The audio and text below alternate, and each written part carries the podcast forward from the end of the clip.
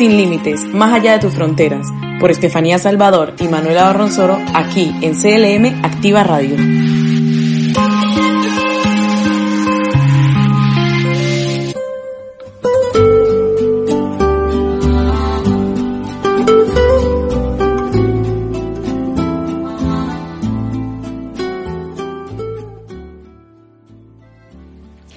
Buenas noches y bienvenidos a un programa más de Sin Límites, más allá de tus fronteras. Hola Manu, ¿qué tal tu día? Muy buenas noches a todos. ¿Qué tal, Steffi? Yo pues muy bien, lista para cerrar la semana con un programa muy interesante que tenemos preparado para esta noche. Así es, Manu, y es que en la noche de hoy estaremos hablando acerca del arte, lo que significa según distintos puntos de vista, y conversaremos también acerca de su historia y lo que desde siempre ha representado para nuestra sociedad. Para complementar toda la información, estaremos escuchando unos pequeños cortes de dos interesantes charlas. La primera de ellas es una conferencia dictada por el músico, humanista y escritor Ramón Henner, quien nos habla acerca de sus percepciones artísticas. La segunda de ellas, Manu, es un TED Talk dictada por Omar Insunza. Él es un artista mexicano que a través de la gráfica y la observación ha creado una serie de piezas que rondan en temas de interés general en lo político, social y cultural. Sus exposiciones tienen como principal espacio las calles de México, que se convierten en galerías al tener la presencia de piezas que él mismo produce. Y no solo eso, Steffi, también se le caracteriza por la picardía en sus trazos, su arte, su ilustración y gráfica. Estas son referentes de muchas problemáticas que vive la sociedad hoy en día. Resulta importante poder vernos reflejados en su arte, que a pesar de ser duramente crítico, invita también a la reflexión sin desear ser moralizante. Bueno, Manu, y para que podamos ir entrando en contexto, ¿qué nos puedes definir como arte? Universal y generalmente, Steffi, podemos describir el arte como cualquier actividad o producto realizado con una finalidad, bien sea estética o comunicativa, mediante la cual se expresan ideas, emociones y en general una visión del mundo. Esto a través de, de, diversos recursos como los plásticos, lingüísticos, sonoros, corporales y mixtos. El arte es un componente de la cultura, reflejando en su concepción las bases económicas y sociales, la transmisión de ideas y valores inherentes a cualquier cultura humana a lo largo del espacio y tiempo. Suena un poco complejo, pero bueno, esto se suele considerar que con la aparición del Homo sapiens el arte tuvo un principio, una función ritual, mágica o religiosa. Esto es conocido como el arte del paleolítico. Pero bueno, esa función cambió con la evolución del ser humano, adquiriendo un componente estético y una función social, pedagógica, mercantil o simplemente ornamental.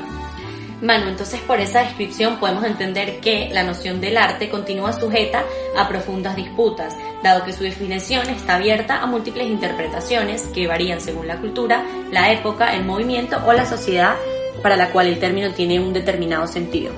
El vocablo arte tiene una extensa acepción pudiendo designar cualquier actividad humana hecha con esmero y dedicación o cualquier conjunto de reglas necesarias para así poder desarrollar de forma óptima una actividad. Se habla así de arte culinario, arte médico, artes marciales, artes de arrastre, en la pesca, entre otras muchas artes.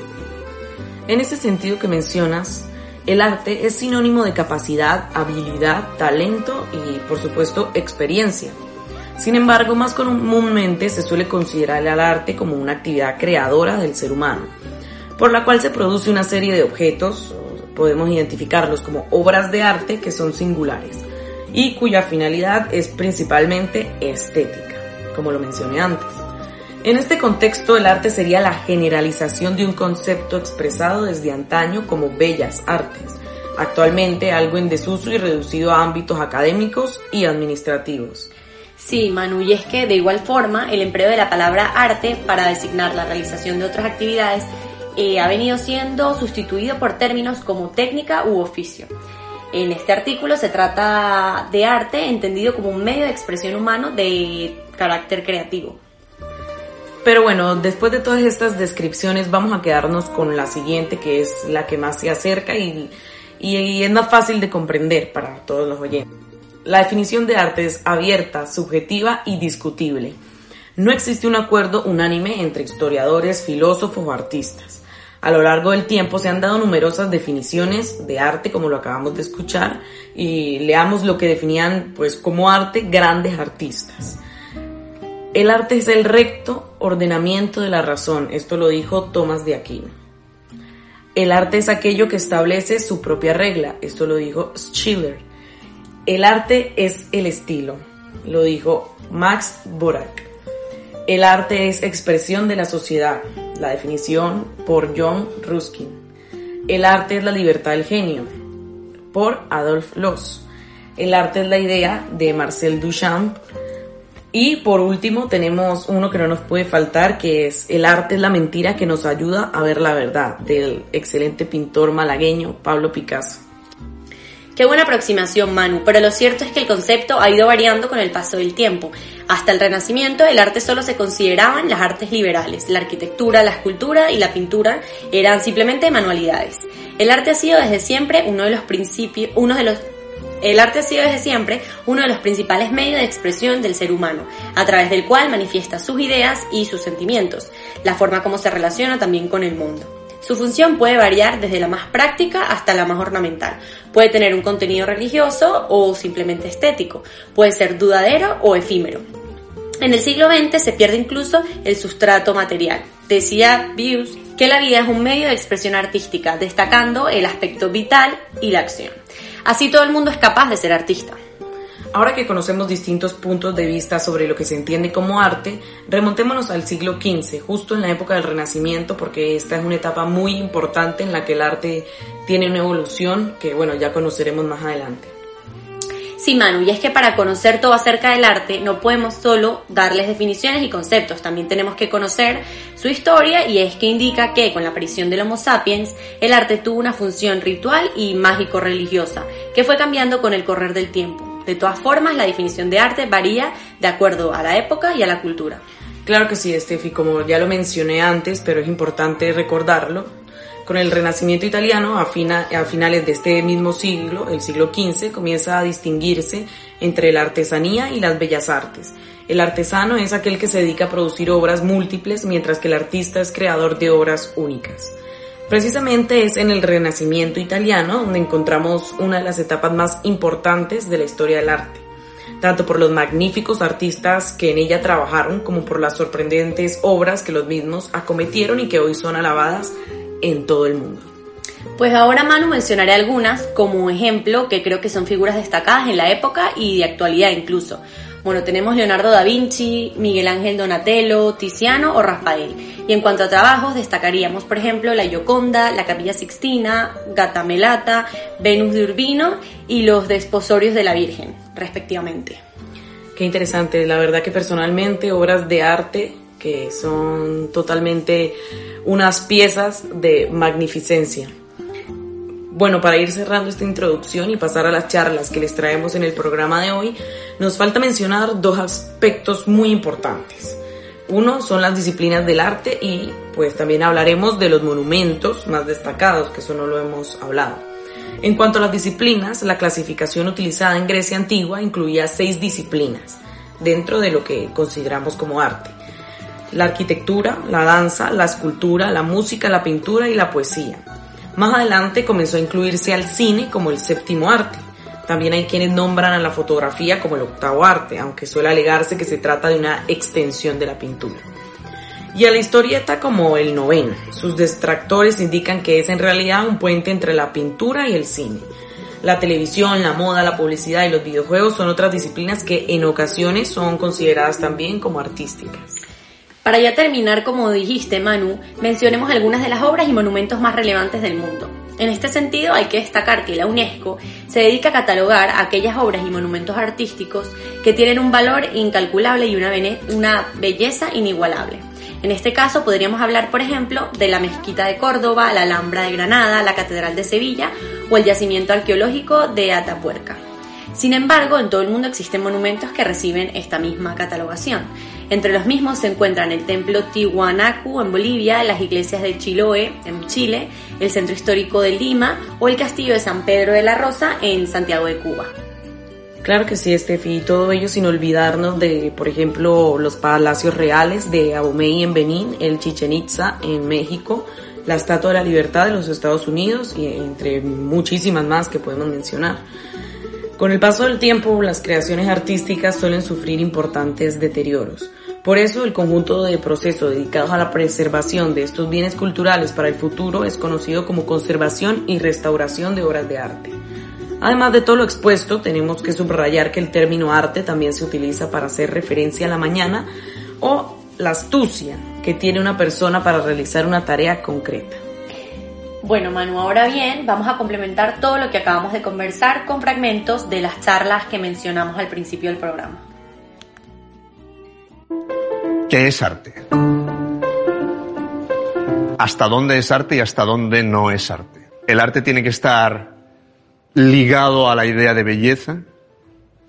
Está claro que si estamos frente a la rendición de Breda de Velázquez, todos entendemos que es una obra de arte. Tenemos entonces que contestar una pregunta previa, que es ¿por qué la rendición de Breda de Velázquez es una obra de arte? ¿Por qué, si estamos frente a la composición número 7 de Kandinsky, o frente al tríptico de la esperanza de un condenado a muerte de Miró o frente a una música atonal, empezamos a tener dudas de que eso sea arte. En el arte, todo es emoción, todo es sensación. Esa es la gracia del tema. A todos nos encanta ver la técnica.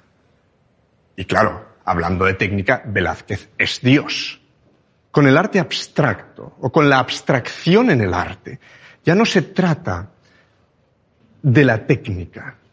Por ejemplo, a ver si soy capaz de ayudarme con el piano. Si yo toco un acorde,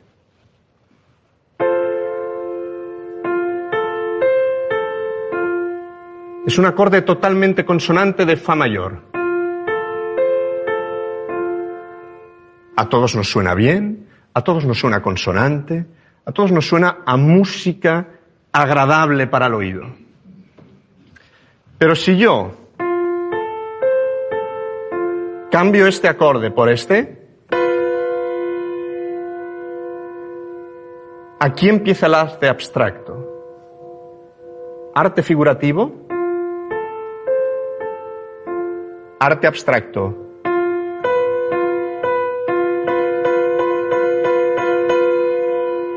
Este acorde en la Edad Media se le llamaba diablo sin música. El diablo estaba dentro de este acorde. Así que no se podía usar. ¿Por qué? Porque sonaba mal, suena disonante. Y como suena disonante, no suena consonante, entonces es, no, no, no se puede tocar. Pero hay un momento en que alguien piensa que para expresar lo que tiene dentro, para poder decir lo que tiene dentro, ya no le basta con ser un genio pintando. Ya no le basta con ser un genio componiendo música. Necesita otras cosas. Pensad en Goya, por ejemplo. Hombre, las pinturas negras son muy feas, ¿eh? Pero, ¡guau! ¡guau! Dos viejos comiendo sopa. No es agradable de ver. El aquelarre, no es agradable de ver, pero en cambio nos abruma. ¿Por qué? Porque técnicamente es brillante. Y todos entendemos que técnicamente es alucinante. En cuanto todos pensamos que técnicamente yo también lo podría hacer, a esto. Pero hay unos que lo han hecho y hay otros que no lo han hecho. Y los que lo han hecho y son capaces de perdurar en el tiempo y son capaces de que nosotros hoy en día sigamos hablando de ellos, entonces sí es arte porque de algo ha servido para que podamos reflexionar. Después de escuchar lo que expuso el músico Ramón acerca de lo que representa el arte para él, escuchemos para terminar un pedazo de lo que dijo el artista mexicano Omar, quien contó una reflexión personal muy especial sobre la creatividad. Los ejemplos de cómo nos han ido separando y alejando de nuestras cualidades creadoras son muchos y están presentes en absolutamente todos lados. Nos han hecho creer que el arte es eh, algo de expertos, algo eh, de, académicos, como si alguien te pudiera certificar en términos de creación. Nos han ido alejando de estas cualidades, que son las cualidades, eh, estas cualidades las que nos colocan en este suelo. Comprendí entonces que a lo que venimos es a crear. A manifestarnos, a hacer por encima de cualquier otras cosas, sin condiciones, porque los creadores no están esperando a que les encarguen nada. Los creadores, y a creadores me refiero también a artistas, con todo lo que esa palabra encierra, los creadores no estamos esperando a que nos encarguen absolutamente nada.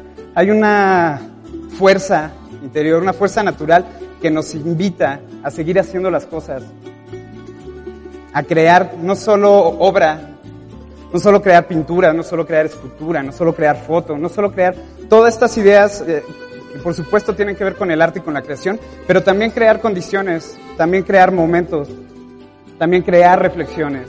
Es decir, la creación en todo momento.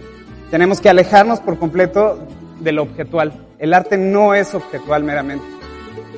Es una consecuencia de un ejercicio artístico, pero el arte está en absolutamente todo. Cuando creamos condiciones, cuando creamos reflexiones, estamos también creando arte. Es la creación en su máxima expresión.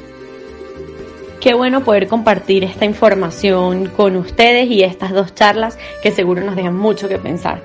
Esto fue todo por hoy, los esperamos en el próximo programa. Gracias por acompañarnos y buenas noches a todos.